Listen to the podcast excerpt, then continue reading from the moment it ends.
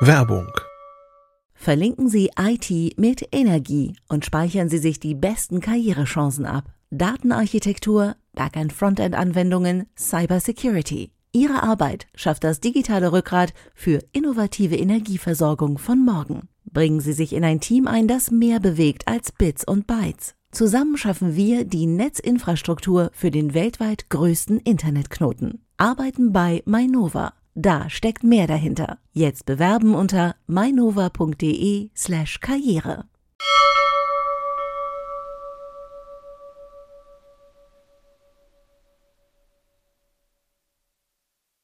Herzlich willkommen zum CT Uplink. Heute wird's faltig.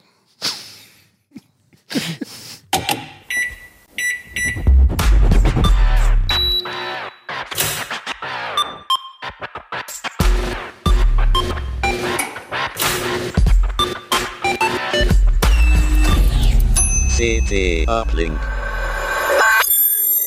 Diese Folge vom äh, CT Uplink wird euch präsentiert von einem echten deutschen Digitalpionier und zwar Me- Metager. Das ist eine gemeinnützige, unabhängige und datenschutzfreundliche Suchmaschine aus Deutschland. Metager ermöglicht nicht nur vollständige Anonymität vor und nach der Suche, sondern ist auch Open Source und wird zu 100% mit Ökostrom betrieben. Mehr Infos findet ihr auf metager.de und nachher noch äh, zum Ende des Uplinks. Ja, schön, dass ihr alle da seid. Wieder drei wunderbare Gäste äh, der Reihe rum. Fange ich mal an. Keno. Ich bin Keno. du- Der- du bist der Keno. Ich bin Jan Keno Jansen und habe so ein Handy mitgebracht. So ein Handy, faltiges. so ein faltiges ich glaube, darauf Handy. bezog sich auch dein. Mo der Mordswitz am Anfang, ja, ja. Das Galaxy Fold, darüber reden wir gleich noch. Und Jan Schüssler ist auch noch da. Ja, genau. Mit dir sprechen wir über Windows 10. Windows 10. Da Ach, das ist neu, ne? Das kommt bald, ne? Dieses Windows 10. Ja, ich glaube, Ja, es, 14. Januar ich glaube, bald, bald soll es 2020. veröffentlicht werden. Nein, die neue Version von. Wie heißt das? Ein- ja, 1909. Genau. 1909, genau. Ich habe gerade erst 1809 installiert. Und Christoph Windeck, Hallo. du hast uns was zum Raspi mitgebracht. Genau, wir haben den Raspi übertaktet und da kann ich ein bisschen was zu erzählen. Na super. Fangen wir mit Windows an, würde ich sagen. Was Oh gibt's Gott. Neues Ja. bei Windows? Das ist jetzt so schon mit Windows anfangen, damit die Leute noch länger eingeschaltet lassen. Ne? So, Nein, ich dachte, das äh, wäre ein interessantes Thema. Also Windows ist doch, also für uns alle ist Windows so ein, so ein super Thema. Also wenn auf Heise Online oder NCT was über Windows ist, dann ja, stimmt, das gut. Das nutzt, nutzt ja auch fast jeder, meistens notgedrungen, ne? aber ja. Ich meine, ich benutze Windows eher weniger, ich benutze hauptsächlich Linux, aber gerade dann würde es mich mal interessieren, was hat sich geändert? Was gibt es Neues? Irgendwelche großen neuen Änderungen? Ja, also eigentlich gar nicht so viel. Diese Das fängt schon mal gut an. 1909 ist ja tatsächlich gar nicht, also äh, zuerst mal ein Unterschied ist, dass 1909 gar nicht so kommt, wie die bisherigen Funktionsupgrades gekommen sind, nämlich als so ein dickes 3 Gigabyte oder 2, 3 Gigabyte großes Upgrade-Paket. Und es läuft im Hintergrund auch nicht mehr diese Upgrade-Installation, bei der ja mal endlos viel schiefgehen konnte. Es ist jetzt quasi eher wie so ein klassisches kleines Windows-Update. Das, also von der Beschreibung her erinnert das erstmal so ein bisschen an ein Service Pack.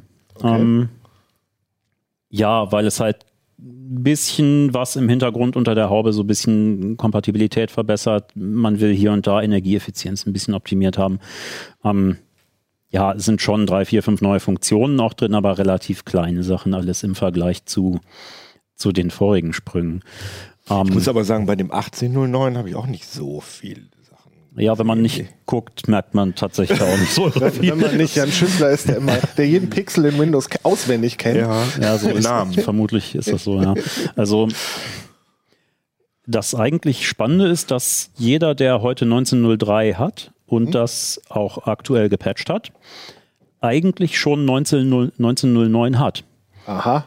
Weil das ist so Microsofts ganz neuer Ansatz. Also sie liefern nicht einfach nur ein Funktionsupgrade im Sinne von, also als Update, als normales, wie ein kumulatives Update, sondern haben die Funktionen eigentlich schon über die Monate reingepatcht. Aha, okay. Und das eigentliche, dieses Update-Tool, was von 1903 auf 09 umswitcht, ist so ein 20, 25 Kilobyte kleines, äh, so eine Textdatei, wenn du so willst, die, äh, Okay, die schaltet das dann frei. die das freischaltet, genau. Das ist ja witzig. Ich meine, das ist ja ein völlig anderer Ansatz. Bisher war es ja so, dass sie einfach diese riesigen quasi Neuinstallationen gemacht Genau, haben. Ne?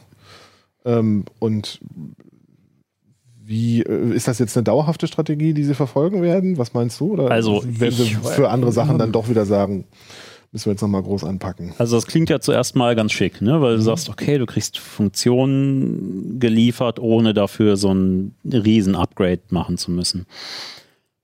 Es ist auch ein bisschen beängstigend, weil sie halt jederzeit jetzt Funktionen nachliefern können, ohne es, teilweise machen sie es einfach, ohne es zu dokumentieren. Also sie haben zum Beispiel im, lass mich lügen, Mai, Juni, Juli, irgendwann haben sie was an, der, was an BitLocker-Gruppenrichtlinien verändert.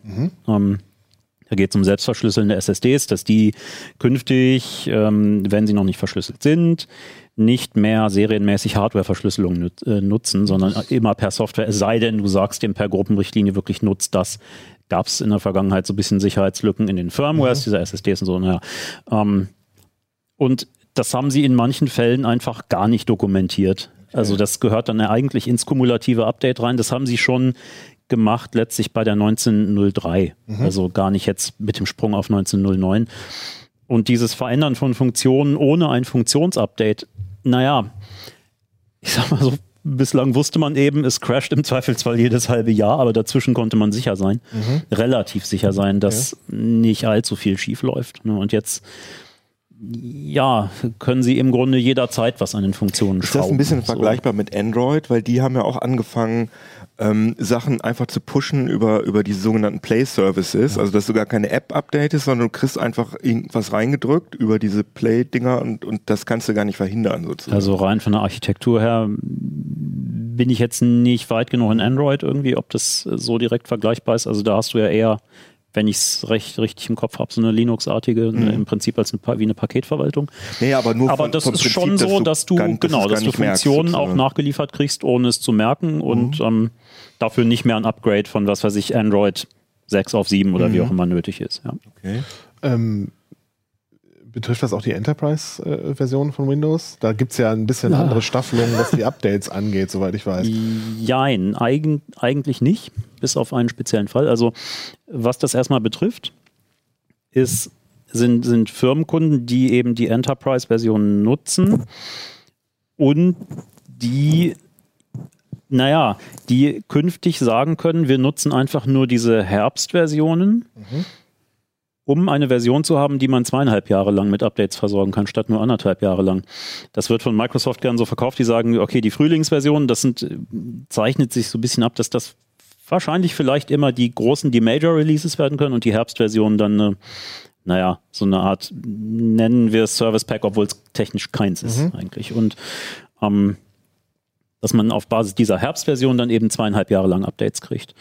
Ähm, was Microsoft nicht dazu sagt, ist, dass sie bislang für jede Version für Enterprise zweieinhalb Jahre lang Updates gebracht haben. Also insofern wird der Service ein bisschen eingeschränkt, aber praktisch ist es halt trotzdem, dass man als Businesskunde sagen kann, okay, wir installieren hier nicht schon gar nicht jedes halbe Jahr eine neue Version, sondern dann immer nur die, die, die Herbst-Releases, wo man schon ein halbes Jahr Erfahrung mit, der, mit dem Frühlingsrelease Microsoft ein halbes Jahr Erfahrung damit gemacht hat und das dann soweit auf eine Service Pack ähnliche Qualitätslevel gepatcht hat. Und dann eben auch die Option zu sagen, wir spielen sowas einfach nur alle zwei Jahre ein und nicht jedes Jahr, wie, wie man, wie Microsoft es vielleicht gern hätte. So, ne? Und ja. Und dann gibt es natürlich das ganz davon unabhängig ähm, mit den Servicezeiten auch noch die Enterprise LTSC-Version. Okay. Das ist natürlich eigentlich ganz unabhängig davon. Die machen so alle zwei, drei Jahre auf Basis der dann aktuellsten Windows 10 Release eine Long-Term Servicing Version, die auch ausdrücklich niemals Funktionsupdates bekommt. Also die bleibt genau auf diesem Stand stehen und wird sich nicht ändern. So. Okay. Aber was ist denn nun neu? Ja, was Ja, gar nicht so viel. Also wenn man guckt, was das, was man sieht, ist, äh, wenn man jetzt ein, ähm, dieses Uhr- und Kalender-Widget öffnet, wenn du da unten draufklickst, öffnet sich ja so eine Kalenderansicht und da gibt es einfach eine Option, um jetzt Termine direkt aus diesem Widget heraus äh, einzutragen. Oder was sie auch haben, was ähm, im Test noch nicht so geil lief, war eine Funktion, mit der das Suchfeld oben rechts im Explorer auch zum Beispiel deine OneDrive-Inhalte, die nur online liegen, mit durchsuchen kann. nicht schlecht. In ist schon mal was. In der Praxis war dieses Suchfeld ziemlich zäh und ist auch äh, dann irgendwann früher oder später mal abgestürzt. Also, naja. Bisschen ärgerlich. Ähm, es gab ja irgendwie bei dem Windows, neu, es gibt ja dieses Windows 10X. Ist, äh, hat das was damit zu tun? Ist, äh, da sollte es ja irgendwie ein neues Startmenü geben oder sowas. Kommt das Mhm. jetzt auch für das normale Windows oder ist das eigentlich was ganz anderes? Wir wissen ja noch nicht wirklich was. Ne? Das Windows 10X ist ja das Betriebssystem für diese Surface-Faltgeräte, was sie vorgestellt haben. Mhm. Wenn mich nicht alles täuscht. Doch, genau. Ja. Nicht zu verwechseln mit dem Surface Pro X. Okay. das ein ARM-Gerät wird, Mhm. auf dem nach meinem Wissensstand aber ein ganz normales, also ja, normal ja auch nicht wirklich, aber ein Windows 10 für ARM laufen wird. Mhm. Aber kein Windows 10X und dieses Windows 10X. Ja, ehrlich, ich, also keine Ahnung, warum die überhaupt diesen Namen gebracht haben. Okay. Das liest sich so wie, ja, okay, wir haben da ein neues Feature-Set eingebaut für, für diese Faltfunktion Mhm. geteilte Sicht, äh, Bildschirmansicht, wie auch immer. Und ähm, ja, weiß ich nicht. Also die haben schon größere, größere neue Funktionen innerhalb der Windows 10 Reihe gebracht, wo man dachte, da macht man jetzt auch nicht eine neue Edition irgendwie für auf. Das erschien mir ein bisschen seltsam, ja. War, also ich habe so das Gefühl, sie haben sich jetzt äh, redlich bemüht, Windows 10 das irgendwie alles einigermaßen konsistent zu benennen und dann nicht so viel zur Verwirrung zu, zu stiften, auch wenn das vielleicht nicht immer geklappt hat, aber äh, jetzt machen sie doch wieder irgendeine zweite Schiene aufgefühlt. Ja, man fragt sich auch so ein bisschen, wo das hinläuft, ne? weil Windows 10X, das X wird ja auch gerne als 10 äh, Windows 10, 10, 10. 10, ja, super. naja, und äh, ich, ich weiß auch nicht. Also eigentlich hätte ich ja damit gerechnet, äh, wenn man schon bei so Spekulationen ist, was, ähm, ob sie die 10 nicht einfach streichen, dass du halt Windows Version 1909 hast. Mhm. Ja, und diese 10 ist ja eigentlich sowieso völlig völliger Unfug. Ja, das ist zehn Jahre später. Also das hat doch irgendwas mit, hat das nicht irgendwas mit 2010 zu tun? Weitesten Sinn, nee? Das hat eigentlich, ja, das haben sie, glaube ich, auch nicht so genau erklärt, warum das Ding überhaupt Windows 10 heißt. Ne? Also Aber ich denke dann immer, dass man wollte das halt nicht die neuen so 2010, und, äh, wann, wann, ich weiß gar Windows nicht. 10 kam 2015. Ah ja, okay, ne, dann ist es ja auch schon ein bisschen hängen geblieben, dass man das dann 2000, okay. Ich habe das immer auf das Jahr bezogen. Ja, spannend wird dann aber nochmal, ob sie ähm, das Windows, äh, was dann im nächsten Frühling rauskommt, ernsthaft Windows 2003, also 2003 nennen. Ja. Gab dann mal einen Windows Server 2003 Ja. schon, ne? aber Ja, nee, ja, vor allem, weil die Office-Version ja auch, es gibt ja eine Office-Version, die 2003 heißt. Und da ist es ja wirklich auf das Genau. Jahr bezogen. Hm. Mal gucken, was so draus wird. Ja. Windows auf dem Raspi haben wir auch schon mal gemacht, aber der Raspi war nicht schnell genug. Mm. Mordsüberleitung. Die Überleitung war ja super. Nicht wahr? Ja. Reden wir über, über das Raspi übertakten. Ja. Ich meine, braucht man das? Bringt das was? Tja. Was muss man dafür tun? Es geht. es geht, okay, Es das geht. ist ja schon mal ein Anfang. Aber was es bringt, ist eben immer die große Frage. Also Okay. man kann die Physik nicht austricksen und ähm, ähm, letztlich ist es so, dass es nur für also es ist natürlich interessant, weil man sich tiefer in die Technik des Raspi einsteigt. Also wer äh, sich in seiner Freizeit gerne damit beschäftigt, ähm, dem haben wir sozusagen eine Anleitung bereitgestellt. Mir war das ursprünglich auch nicht alles so klar, wie einfach das geht. Man arbeitet da ja im Wesentlichen in einer Konfigurationsdatei, da macht er was anders. Aber die große Frage ist eben, und das kann man ein bisschen schlecht vorhersagen, was bringt es mir ganz konkret in meinem Anwendungsbereich? Denn wie gesagt, die Physik ist unerbittlich und der Chip ist klein und äh, es gibt wenig Kühlung und war ja beim Raspi 4, als er rauskam, ein großer Kritikpunkt, dass er Genau. sehr heiß wird. da ist vieles besser geworden. Okay. Das ist auch einer der Gründe, warum wir ähm, ein bisschen gekämpft haben auch, weil Mhm. es mittendrin ein Firmware-Update kam, was dann doch nochmal den Leistungsbedarf des Chips etwas nach unten gebracht hat. Mhm. Ähm, weshalb sich das mit dem Übertakten dann auch einfacher ging. Ähm, aber man es auch vielleicht gar nicht mehr so sehr braucht.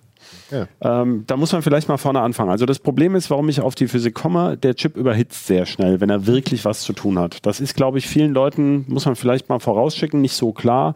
Manche denken immer noch so, so ein Computer, der braucht die Zeit, die ganze Zeit, wenn er an ist, immer gleich viel Strom.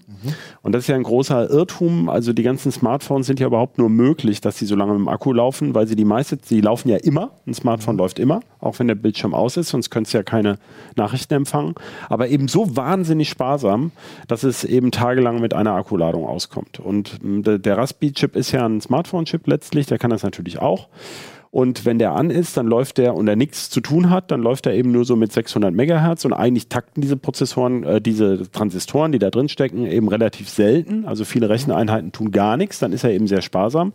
Und wenn man da eine Webseite aufmacht, wo ganz viel JavaScript geladen wird oder ein Video läuft und so, dann takten die erstmal, haben die mehr zu tun. Und er taktet auch noch hoch. Und damit er überhaupt hochtakten kann, muss die Spannungsversorgung hochgeschaltet werden. Also die Spannung wird höher. Und dann ähm, braucht er sehr, sehr viel mehr Strom, als wenn er eben zwar läuft, aber wenig tut. Und das führt dazu, dass er relativ schnell überhitzen kann. Okay. Der, also nicht der ganze Raspi, sondern nur der Prozessor selber. ja. Und der drosselt sich dann auch. Überhitzen ist vielleicht schon das falsche Wort, sondern er, er taktet dann eben einfach wieder runter, ganz einfach. Und ähm, vor allem senkt er seine Spannung, weil das bringt am meisten Kühlwirkung. Okay. Und je nachdem, was ich nun für eine Anwendung habe, kann mir das hoch- und runtertakten oder übertakten überhaupt was bringen oder eben nicht. Und da haben wir ganz unterschiedliche Anwendungen. Also man hört manchmal zum Beispiel OpenSSL-Verbindungen sind lahm. Da hängt es aber sehr vom Algorithmus ab. Und ähm, wir haben festgestellt, dass OpenSSL, wenn man tatsächlich nur eine Verbindung drauf macht, also für eine VPN-Verbindung auf den Raspi, dann läuft das auch nur auf einem Kern. Ja? Und äh, mit, wenn nur ein Kern unter Dampf ist, er hat ja vier Prozessorkerne, dann überhitzt er eigentlich nie. Dann wird er zwar schon an die 80 Grad heiß, aber er taktet auch kaum herunter. Also da würde es mir zum Beispiel jetzt gar nichts bringen. Ja. Klingt ja schon relativ viel eigentlich. Naja, so moderne Chips zum Beispiel, wir haben das bei den SSDs, wird das oft diskutiert. Da gibt es ja auch diese Kühler für diese M2-SSDs, aber so einfache Speicherchips, die sind durchaus für 80, 90, äh, 95 Grad spezifiziert. Okay. Ja, das ähm, könnte ich jetzt einen langen Exkurs drüber halten, warum das bei Desktop-PCs ein bisschen anders ist und so weiter, genau. Aber hier ist es so, der kann die 80 Grad gut ab, das ist kein Problem. Ähm, das Problem, was ich als Nutzer habe, ist eben, ja, dann takte da runter und dann habe ich nichts gewonnen. Und das muss man immer sich ganz genau klar machen, was das bedeutet. Denn wenn ich ihn zu sehr übertakte, dann fährt er noch schneller in die Begrenzung und taktet also noch früher runter. Das heißt, ich kann durch das Übertakten des Raspi widersinnigerweise den ganzen Chip langsamer machen. Das muss man sich immer klar machen. Das ist eben, man kann ohne Zusatzkühlung die Physik nicht austricksen. Und das mit der Kühlung, das bringen wir auch demnächst dann mal. Aber Ah ja. jetzt ging es erstmal darum, wie geht denn das Übertakten? Was bringt das? Und ähm, ich hatte ja schon eine Beispielanwendung genannt, also zum Beispiel, ähm, oder zwei, also OpenSSL, da wird es wenig bringen. Ähm, wenn ich aber zum Beispiel für mehrere Leute verschlüsseln will, also mehrere Threads laufen auf mehreren Kernen, dann mag es sein, dass das was bringen kann. Ähm, das andere war zum Beispiel Webseiten browsen. Das ist also auch typisch, das kennen wir von den Notebooks und auch von den Smartphones. Äh, daher kennen wir diesen Turbo bei den Prozessoren, weil eine Webseite aufmachen ist ganz typisch. Ich, ich mache die auf, dann soll das ganz schnell gehen und dann lese ich ja erstmal. Ja, das heißt, genau dieses Verhalten nutzt der Prozessor aus. Auch die thermische Trägheit, kann man sagen, des ganzen Kühlsystems. Der fährt also erstmal hoch und danach hat er üblicherweise Zeit wieder abzukühlen. Bis also der nächste Stoß kommt, bis ich auf den nächsten Link klicke. Ähm, wenn ich so ein Verhalten habe, dann kann das Übertakten eigentlich im Grunde am meisten bringen, weil ähm, da ist schon, also wir reden hier darüber, dass es hängt ein bisschen vom individuell- individuellen Raspi ab und wir reden auch nur über den Raspberry Pi 4, also den Raspi 4B.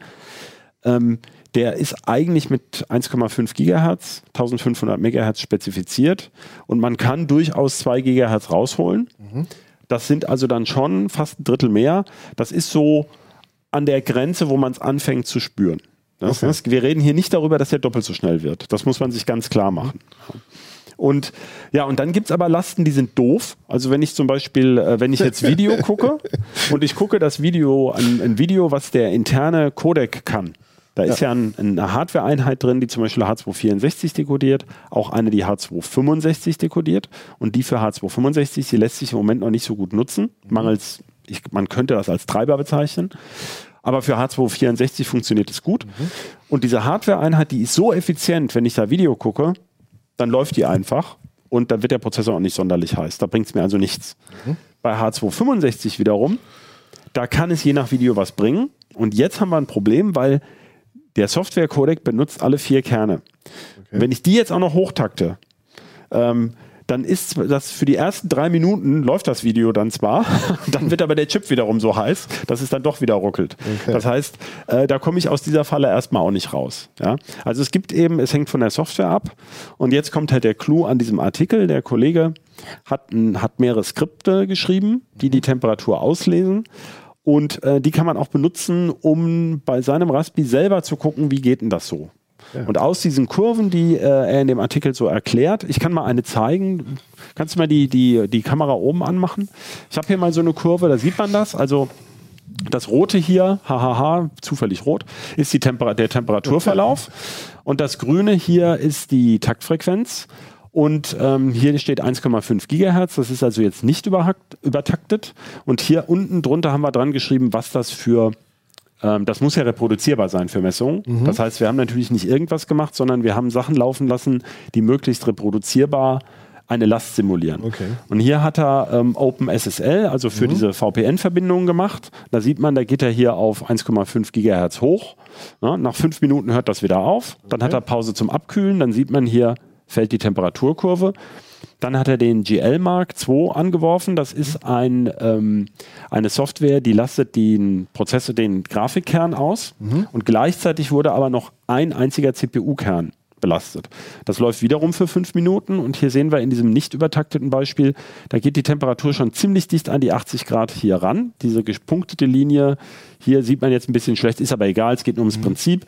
Der läuft dann also langsam hoch in mehreren Minuten. Ähm, und hier würde er dann mal anfangen runterzutakten, hat er aber nicht gemacht. In diesem Fall war er ja noch nicht übertaktet. Und jetzt kommt der dritte, das ist der böse. Das ist ein Tool, das nennt sich CPU Burn. Das läuft auf allen Kernen und äh, das lastet die Kerne dann auch aus. Und hier sieht man, dass er relativ schnell hier über diese 80-Grad-Linie kommt. Und dann fängt er hier unten an, deswegen ist das Grün hier dicker. Dann fällt die Frequenz erstmal auf 1 Gigahertz und wenn es dann noch heißer wird, dann geht er sogar noch runter. Okay. Da haben wir diesen Effekt. Man sieht aber auch mehrere Sekunden lang, hält er das durchaus aus. Ne? Das ist mal so das Beispiel. Und solche Plots könnte man jetzt eben mit dem, das haben wir erklärt, selber aufzeichnen für die eigenen Anwendungen und sieht dann eigentlich auch erstmal, wie läuft, ist denn überhaupt mein Temperaturverlauf. Ja? Und wenn man jetzt zum Beispiel ein enges Gehäuse hat, ich habe mal als Beispiel hier dieses Originalgehäuse von der Raspberry Pi Foundation, da passt der Raspi so ganz rein. Da ist natürlich dann innen nicht viel Luft für den armen Raspi, der sitzt dann da so drin. Das Und- arme Schwein. Dann wird, es geht um diesen Chip hier, der, der so silbrig ist. Das ist der, der besonders heiß wird. Der wird seine Wärme dann da drin nicht richtig los. Und wenn man den noch im geschlossenen Gehäuse hat, ähm, dann lohnt es sich vor dem Übertakten erstmal zu gucken, wie läuft denn das hier überhaupt? Also wenn man zum Beispiel sagt, ein anderes Gehäuse und sowas kommt für mich sowieso nicht in Frage und der muss unbedingt im Gehäuse sein und ich will weder einen Lüfter noch ein teures Gehäuse und der überhitzt sich jetzt schon, da brauche ich mit dem Übertakten auch nicht anzufangen. Ja. Ähm, aber es gibt eben auch Gehäuse, wir werden auch da einen Test zu machen, da sind wir dran. Ähm, das sieht man hier vielleicht, der hat hier so, einen, so, eine, so eine Beule, das Gehäuse, aus Blech. Und da würde jetzt der Prozessor genau draufpassen, da kommt natürlich noch Wärmeleitpaste dazwischen. Und dann leitet der Prozessor seine Wärme auf den Deckel von dem Gehäuse ab und dann hat er viel mehr Fläche. Ja? Ist auch ohne Kodi-Design, falls Das euch gibt es auch ohne. Kodi-Design. Und es gibt natürlich die Hardcore-Variante, die haben wir hier auch mal mitgebracht. Der Das Kollege wollte unbedingt, dass ich es einstecke. Genau. Das sieht echt Dann aus geht wie so hier ein- an. Da ist dann ein kompletter Kühler da drauf geschraubt. Was aber, ähm, super. wir werden was dann ist noch der Kühler eigentlich? Ist das, der ist speziell dafür designt. Ah ja, das ist ein Kick, so eine Art Kickstarter-Projekt. Das ist nicht Kickstarter, kommt aus China. Cool, durch die, äh, durch die äh, äh, LEDs, die wahrscheinlich so ein bisschen eine Frequenz haben, sieht man da das, die sieht Kugel, man da das wieder. Kugellager. genau. Also ist dreht. ganz hübsch, süß. aber mir ging es darum, der Raspi ist ja, das hat die Raspberry Pi Foundation ja erklärt. Ähm, ich, wenn du nochmal drauf gehst auf die obere Kamera, da ist nicht mehr viel Platz und hier sind überall Leiterbahnen. Mhm. Und es ist anders als bei einem Desktop-PC-Mainboard. Das ist ja für Kühlung ausgelegt. Ja. Da gibt es da drum eine riesen Prozessorfassung und Halter, um richtig dicke Kühler anzuschrauben. Das hat der Raspi halt nicht. Der hat hier nur die vier Löcher ganz weit außen und die haben eine relativ komplexe Halterung, die jetzt auf diesen Prozessor drückt. Auch aber da mit kann diesem Lüfter würde das dann auch passieren? Was du Nee, das wäre dann besser. Und das messen wir gerade aus, Ah ja, wie das okay. dann wird. Also das heißt, zum, zum wirklich, wenn man den wirklich nennenswert übertakten will unter Dauerlast, kommt man, kann man eigentlich schon so abschätzen, um eine bessere Kühlung nicht herum. Und die gucken wir uns gerade an. Wir sind da ein bisschen zurückgeworfen worden, weil natürlich jetzt dieses Firmware-Update kam, was das Ganze kühler gemacht hat, was erstmal gut ist, aber alle Messungen, die wir bereits hatten, über den Haufen geworfen hat. Ja. Und ähm, wie ihr euch denken könnt, da muss man ziemlich lange die Kühler draufhummeln und so. Also der Raspberry ist eben auch aus Kostengründen wird er nicht mit einer aktiven Kühlung ausgeliefert. Das kostet halt Geld, ist aufwendig. Ähm, aber weil er so klein ist, ist er eben auch nicht ideal dafür geeignet. Sieht ne? aus wie so ein Mini-Gaming-Mainboard, das man geschrumpft Genau, hat. das ist wirklich ganz süß. Ich würde mir dazu Aber so viele ein, wollen ja keinen Lüfter. ich würde mir dazu so ein Gehäuse wünschen, das auch so einem Gaming-PC nachempfunden ist, aber so halt wie so ein halber Ja, es gibt Schuhkarton ja da so haufenweise Projekte, auch selbstgedruckte so ein, und so. Und, äh, Am besten mit Panzer So eine und kleine Grafikkarte noch so in Form einer Visitenkarte. ich finde halt immer, wenn man Leistung braucht, also man muss sich natürlich immer klar machen bei der ganzen Geschichte, auch mit dem Übertakten. Also wir haben so einen Standardspruch mit Übertakten, ist eine schöne Sache, aber wenn man das jetzt macht, um Zeit zu sparen in seinem Leben, ja, äh, dann braucht man damit nicht anzufangen, weil die Zeit, die man für das Übertakten braucht, die holt man nie wieder durch den schnelleren Raspi rein. Also das ist mehr für den Spaß. Ja. Und ähm, auch mit diesem, ich kaufe für meinen Raspi jetzt noch dieses Zubehör und jenes Zubehör, ja, wenn man das mag, das ist alles okay. Nur man ist natürlich dann sehr schnell über der magischen, sagen wir mal, Grenze von 130, 140 Euro, wo ich eben auch einen x86 Mini-PC haben kann. Ja? Und der ist sowieso so viel schneller, dass dann eben andere Sachen wieder sowieso besser gehen. Also man muss da immer, da, da gibt es einfach eine, eine finanzielle Grenze des Machbaren und ähm, wie gesagt, die Physik lässt sich nicht austricksen. Es gibt ja sehr viel stärkere Smartphone-Chips, aber die sind natürlich teurer, die kriege ich natürlich nicht für 35 Euro, also da beißt sich dann immer irgendwann die Katze in den Schwanz. Ich finde das übrigens gerade charmant, dass er keinen Lüfter hat, standardmäßig. Genau, das ja, ist genau, grad- natürlich. Das ist ja für die meisten Anwendungen, wenn du da Will man so ja ein, genau das.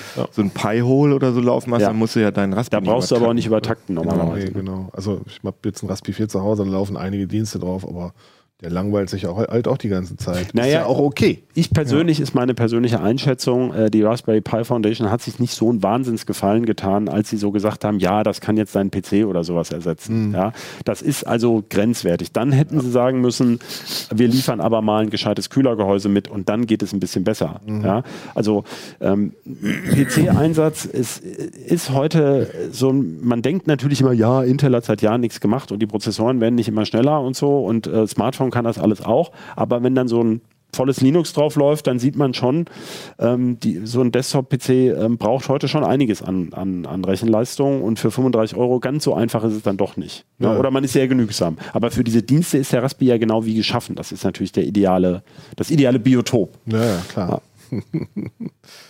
Ja. sehr schön. Du hast noch so hier so eine äh, Temperatur. Ja, ich habe mal noch ne? mitgebracht, ähm, können wir auch nochmal auf die schön, Kamera gehen. ich Ja. zu sprechen. Also wir haben hier ein Wärmebild gemacht. Wir haben ja so eine Wärmebildkamera, die ich jahrelang ins Budget geschrieben hatte, bis ich sie endlich bekam. Jetzt haben wir sie schon viele Jahre. Also ich lege den Raspi mal Deswegen drüber. benutze sie so Also gerne. kannst ruhig mal sagen, wie teuer die war. Ja, 8000 Euro kostet so eine Kamera. sowas haben aber hier, ja. es gibt ähm, ja jetzt für die Smartphones billigere, die haben aber, also diese Auflösung ist ja schon nicht doll. Mhm. Und diese Smartphone-Kameras haben nochmal ein Viertel von der. Lieber Emil. Äh, Die gibt es aber schon für 200 Euro. Ne? Und es gibt ja diese Cat, es gibt ja ein Smartphone für 600 Euro, da ist so eine Kamera mit drin.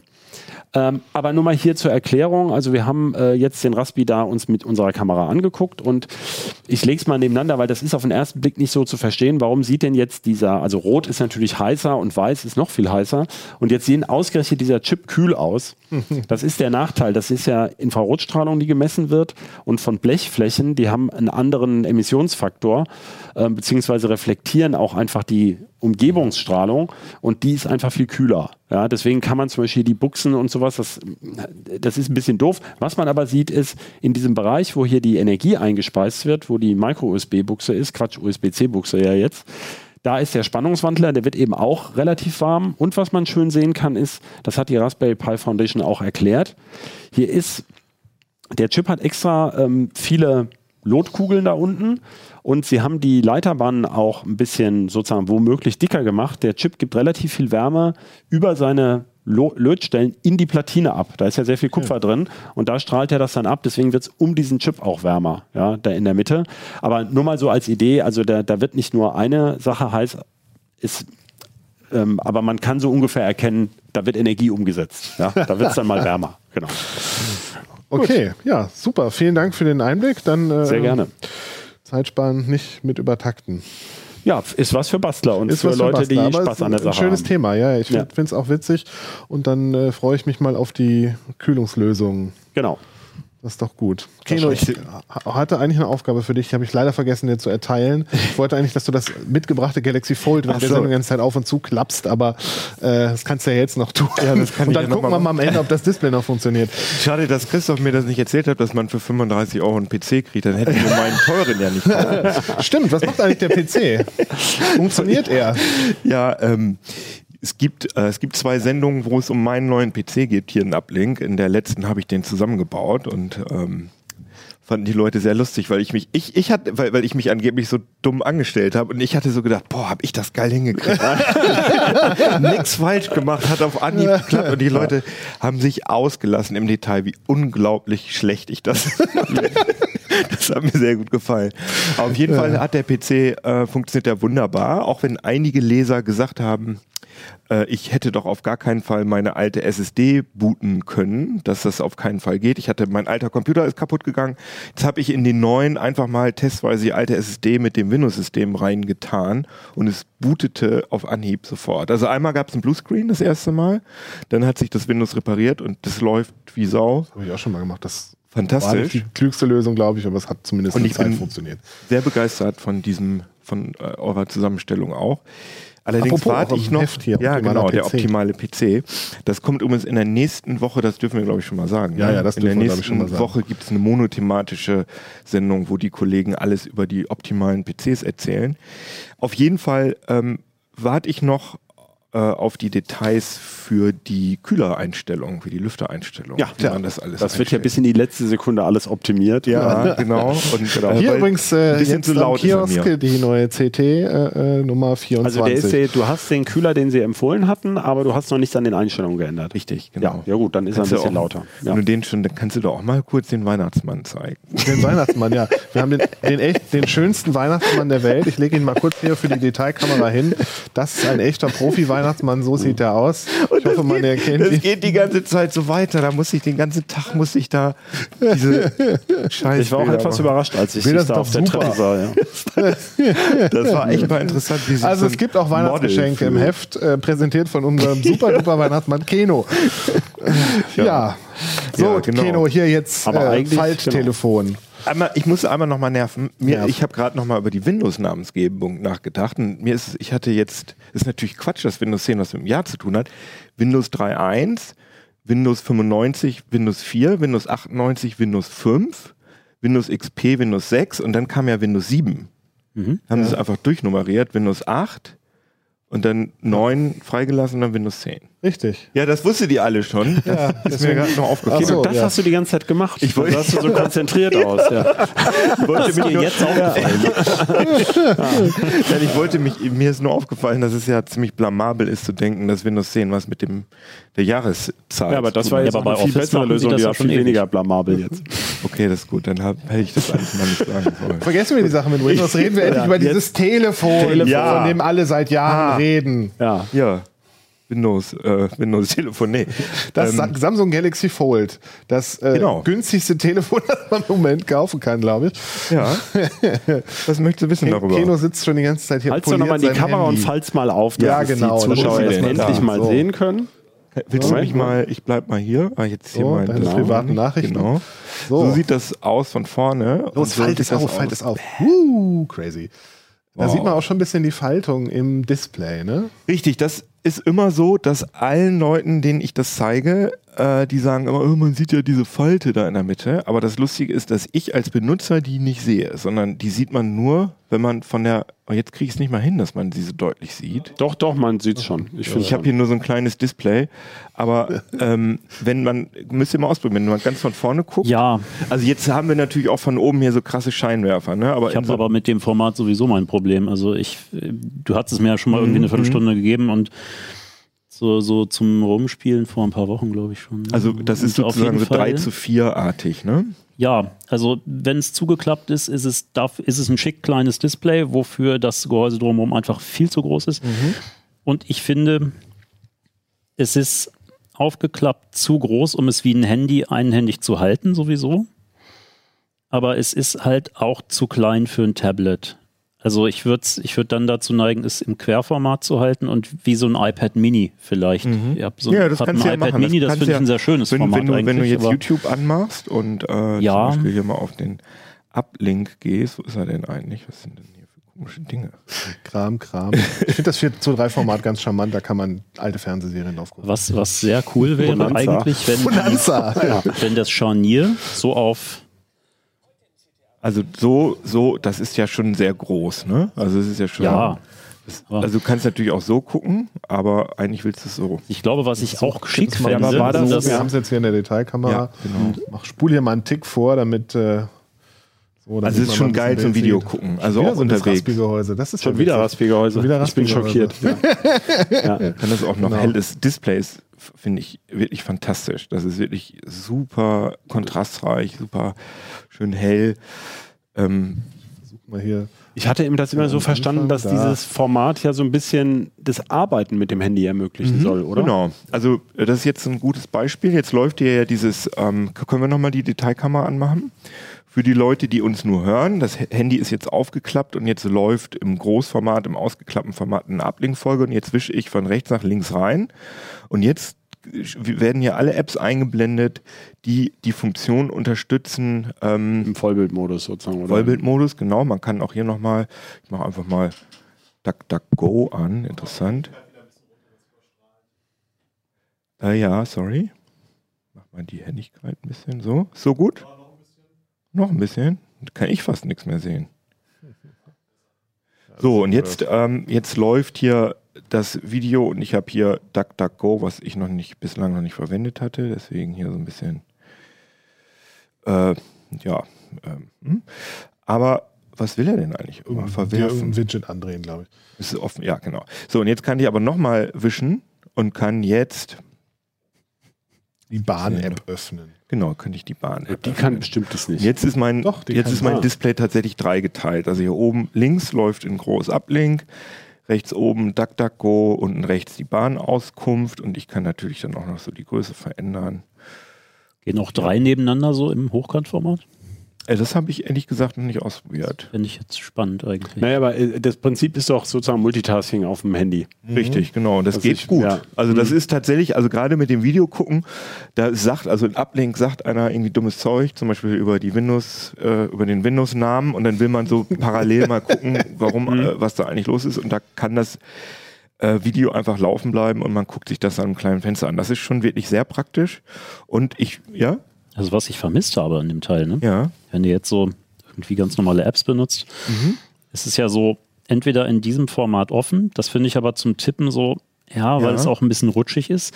Was cool wäre, wenn, wenn Ja. das so in dieser, in dieser Form so fast aufgeklappt noch eine Arretierung hätte. Weil Mhm. dann würde es so ein bisschen wie so in der Hand liegen, als, als wäre das so gekrümmt. So ja, aber du kannst ja so arbeiten. Also wenn wir jetzt mal. ja, aber es ist halt so wabbelig. Ne? Was habe ich denn also- hier mal? Das ist ja unpeinlich, das sind hier nur meine Roaming-SMS. Aber wenn du hier die Tastatur dir anguckst, dann, ich habe mir die jetzt schon so groß eingestellt. Ja. Die ist standardmäßig, wenn du nicht SwiftKey, also ich habe jetzt SwiftKey installiert, wenn du nicht SwiftKey installiert, das ist ja auch so eine geteilte Trennung dazwischen. Okay. Ich komme aber mit der SwiftKey super gut zurecht und das ist, ich finde es von der Größe absolut fantastisch, dass man so, so eine große Also du meinst hat. einen Bedienvorteil jetzt. Ich finde ja, weil ich auch relativ große Hände habe. Ja. Was allerdings gar nicht geht, ist halt die gleiche Tastatur in äh, hier vorne. Ach so, das kannst du nicht getrennt also wenn einstellen. ihr euch das mal anguckt, also da kann ich jetzt, wenn ich jetzt schreiben will, mein. Reiskorn, große Tasten. Sehr ja, also es, ja, guck mal, Name auf schon einem. Reiskorn. Mhm. Also das macht mir überhaupt keinen Spaß. Deswegen muss ich sagen, dass ich das vordere Display, was ja eigentlich so das Unterwegs-Display ist quasi, also das, was man benutzt, um ähm, Mal eben mal eben kurz nach dem, wann der Bus Ja. kommt. Und das ist mir zu fummelig. Ich habe es immer aufgeklappt. Also Mhm. ich benutze eigentlich das vordere Display eigentlich nur, um nach der Uhrzeit zu gucken. Und klapp ist halt immer auf. Und das ist unterwegs halt echt ein bisschen groß. Hast du denn dafür. das Gefühl, das ist eine, eine, eine Lösung, die nach ihrem Problem sucht oder es, es ist äh, tatsächlich irgendwie bringt dir persönlich Vorteile? Also Sehr ich meine, in der Preisfrage Klasse ist ja klar, dass es erstmal ein Versuchsballon ist. Hatten wir schon gesagt, wie teuer das ist? Nee, 2200 Euro. Eben. Und Ja. es wird aber, kann ja sein, dass sie die Technik wirklich in den Griff kriegen, dass sie es billiger hinkriegen. Im Moment ist es ja sehr aufwendig mit diesem Gelenk und so und diesem Schirm. Ja, also ich Ähm. muss sagen, dass ich anfangs wirklich gedacht habe, dass das ein Gimmick ist. Ja. und habe dann aber wirklich oft Situationen gehabt, wo ich riesengroßen Spaß mit diesem großen Display gehabt habe. Also gerade, Mhm. wo, wenn du irgendwo sitzt und, und äh, irgendwie Medien konsumierst auf dem Handy, auch Instagram oder Facebook, das sieht einfach richtig geil aus auf diesem großen Du Ding. benutzt doch, wie lange benutzt das jetzt schon, das mal. das Telefon? Ich benutze das schon fast zwei Wochen. Okay, und wie macht sich das Display? Ich meine, das Display und das Scharnier waren ja der große Knackpunkt bei der, Aha. ich sag jetzt mal, ersten Vorführungsversion. Knackpunkt, Ach so, meinst du, ja. Ähm, Guck mal hier, ganz kurz mal hier Instagram, der CT-Magazin-Account. ich meine, das hatte halt einfach eine ganz andere Wirkung, wenn du, wenn du da so durchscrollst. Ja, größer ist immer besser, das wissen wir ja. Ja, aber auch- warum hat man dann kein Tablet gleich? Also weil man es zusammenklappen kann und dann in der Tasche Genau, hat. Ja. weil das Tablet habe ich, also ich war ja gestern äh, war ich äh, unterwegs bei Xiaomi in Madrid und ähm, da habe ich überlegt, nehme ich da jetzt mein Tablet mit, Mhm. weil das sind ja auch, ich weiß gar nicht, wie viel wiegt so ein wiegt Tablet, 300 Gramm oder so, 400, 300, 500. 400. ja.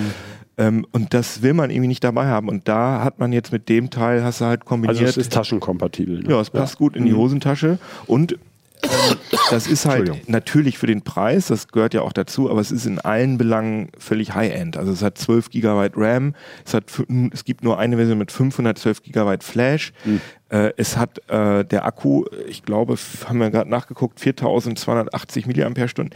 Der Akku hält ewig. Also wir haben ähm, hier mal, auf, nur, wenn, wir nur, wenn man nur das vordere Display benutzt und da einen YouTube-Stream drauf laufen lässt, dann ist es das erste Gerät, was wir hier in der Redaktion haben, was 25 Stunden durchgehalten hat. Also WLAN, Streaming, YouTube und Videodisplay mit Gibt's denn so 200 lange. YouTube-Videos überhaupt? Wie bitte? Gibt es denn so lange YouTube-Videos? Also ja, wir benutzen immer das, äh, Also, das nein, ist doch schon klar, Longplay das- von ja. GTA 5, wo jemand das ganze Spiel durchspielt. Das ist, glaub ich, Ich dachte, Keno baut noch einen PC. Nee. Oder?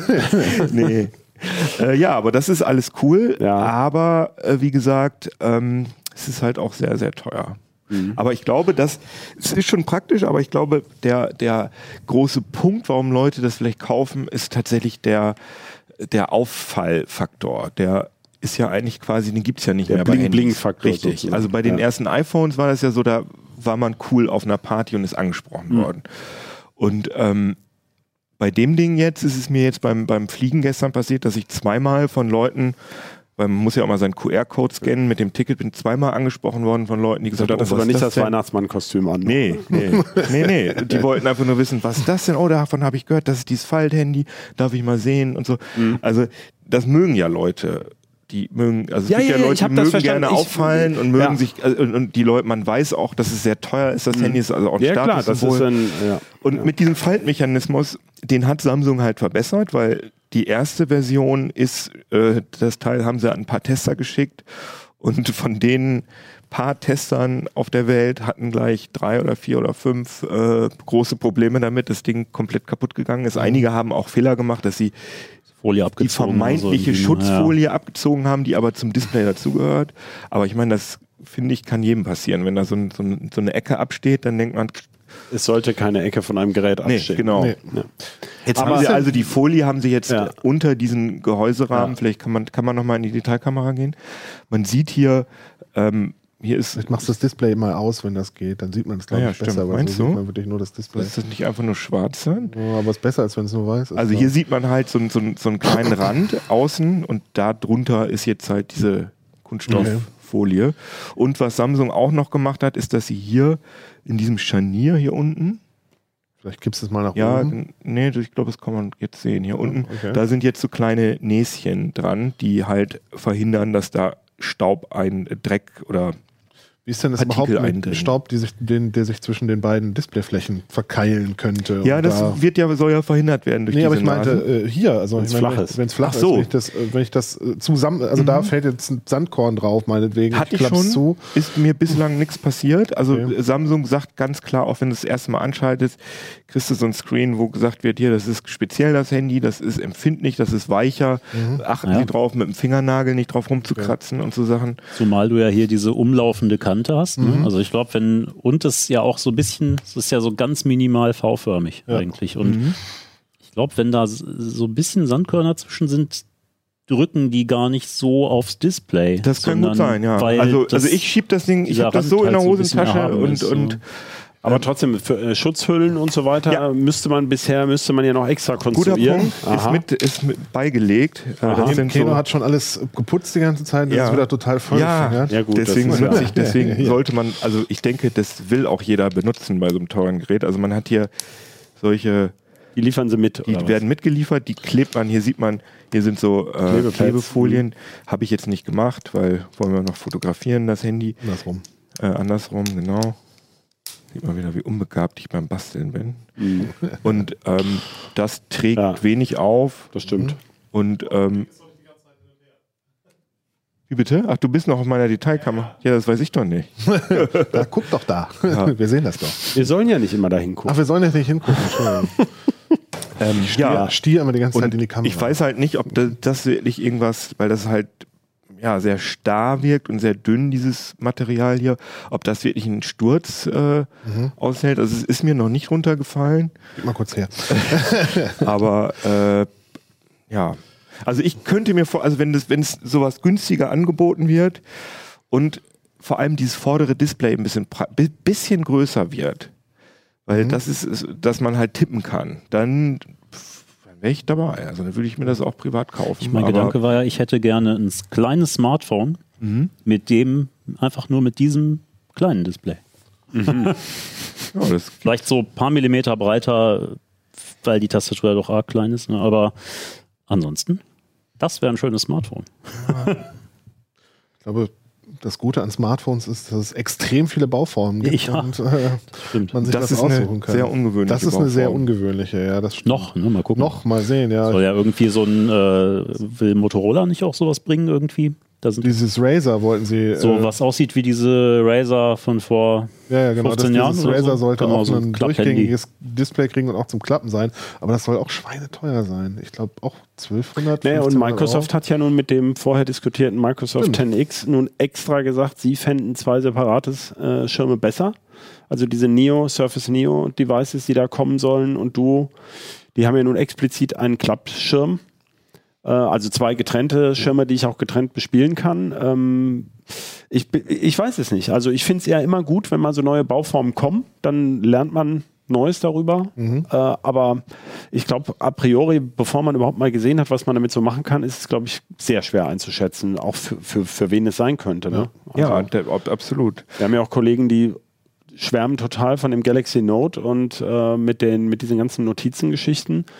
Ähm, da, das ist, glaube ich, auch einfach so Geschmackssache. Das Gerät ist ja wohl auch ganz beliebt und diese Stiftbedienung, also äh, ich finde, gibt halt sehr unterschiedliche Typen. Ne? Also, äh, apropos, ist das auch mit Stift bedienbar oder nee? Nee. Das ist, okay, das ist nur, nur Touch. Und ähm, es gibt ja auch noch das Huawei Mate X. Mhm. Das ist aber noch nicht draußen. Sieht auf den ersten Blick ein bisschen eleganter aus, vor allem, weil das hat das Display außen. Das heißt, es hat nicht vorne nochmal ein Mhm. Display, sondern du klappst, du hast sozusagen, Ja. wenn du Ah, das okay. zusammengeklappt hast, dann siehst du nur die Ja. halbe Seite vorne, Mhm. aber das ist eben noch nicht raus. Und ähm, also es kommen da also einige Sachen. Es gibt ja auch ähm, noch ein Handy, äh, ein Falthandy von der Firma Royole, das gehört. Flex Äh, ja, ist da ein haben- Raspi drin? Ja, wir haben ein Video dazu, ähm, auch bei uns im Channel und auch auf Heise Online. Und das Okay. ist aber, das sieht halt aus wie so ein, so ein altes Portemonnaie.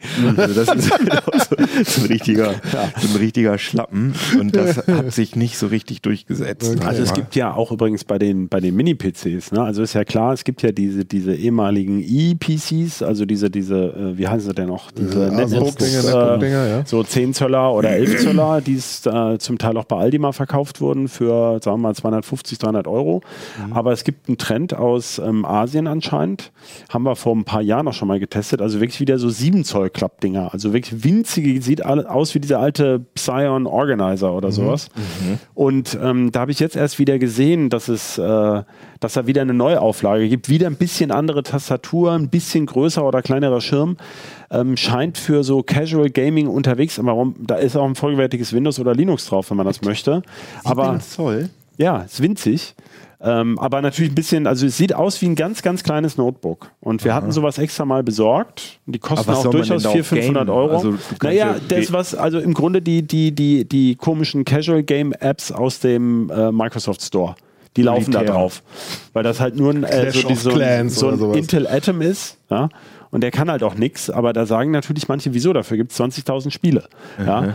Ähm, und du kannst den Emulator laufen lassen, wenn du Lust hast. Also, äh, aber da habe ich mich auch gefragt, es ist genau so, wie wir uns das vorgestellt haben. Es ist halt für ganz viel, ist es zu lahm und ein bisschen was geht drauf, aber auch da scheint es eine gewisse Community zu geben, die das irgendwie super findet. Aber ich, äh, ja, ist ja, ist ja nett, wenn es mehr Auswahl gibt, aber da kann man, glaube ich, nicht verallgemeinern. Das scheint mehr für Spezi Spezialisten zu sein. Das stimmt. Ja. Tja, wie sagt unsere Kollegin Pina Merkert immer, es gibt für alles Liebhaber und Spezialisten. Ja. das stimmt. Gut, ja, schön, dass ihr da wart. Schön, vielen Dank für die Übersicht. Ähm, Metager, genau. Metager, genau. Zum Abschluss nochmal ein Dankeschön an unseren Sponsor Metager. Ähm, die, das ist die datenschutzfreundliche Suchmaschine. Probiert Metager einfach mal aus. Wenn ihr Uplink-Gucker seid, was ihr ja in diesem Moment natürlich seid, könnt ihr auf den Schlüssel neben dem Suchfeld klicken und den Code Uplink eingeben und dann bekommt ihr eine werbefreie Suche. Ja. Wow. Ja, dann, äh, Keno, falte nicht so viel. Oder falte einfach Es ist ganz übrigens auch nicht lauter geworden. Ich habe schon gehört, dass es irgendwann so kr kr kratziger wird. Oh, so, aber ja. das ist Silikonöl. Nee, Ich, ich halte es mal ans Mikrofon. ich höre nur deinen Bart. Kannst du WD40 drauf machen. Oh Gott! Ja, stelle ich gleich mal auf. Mit diesem schrecklichen Bild entlassen wir euch ins Wochenende. Tschüss.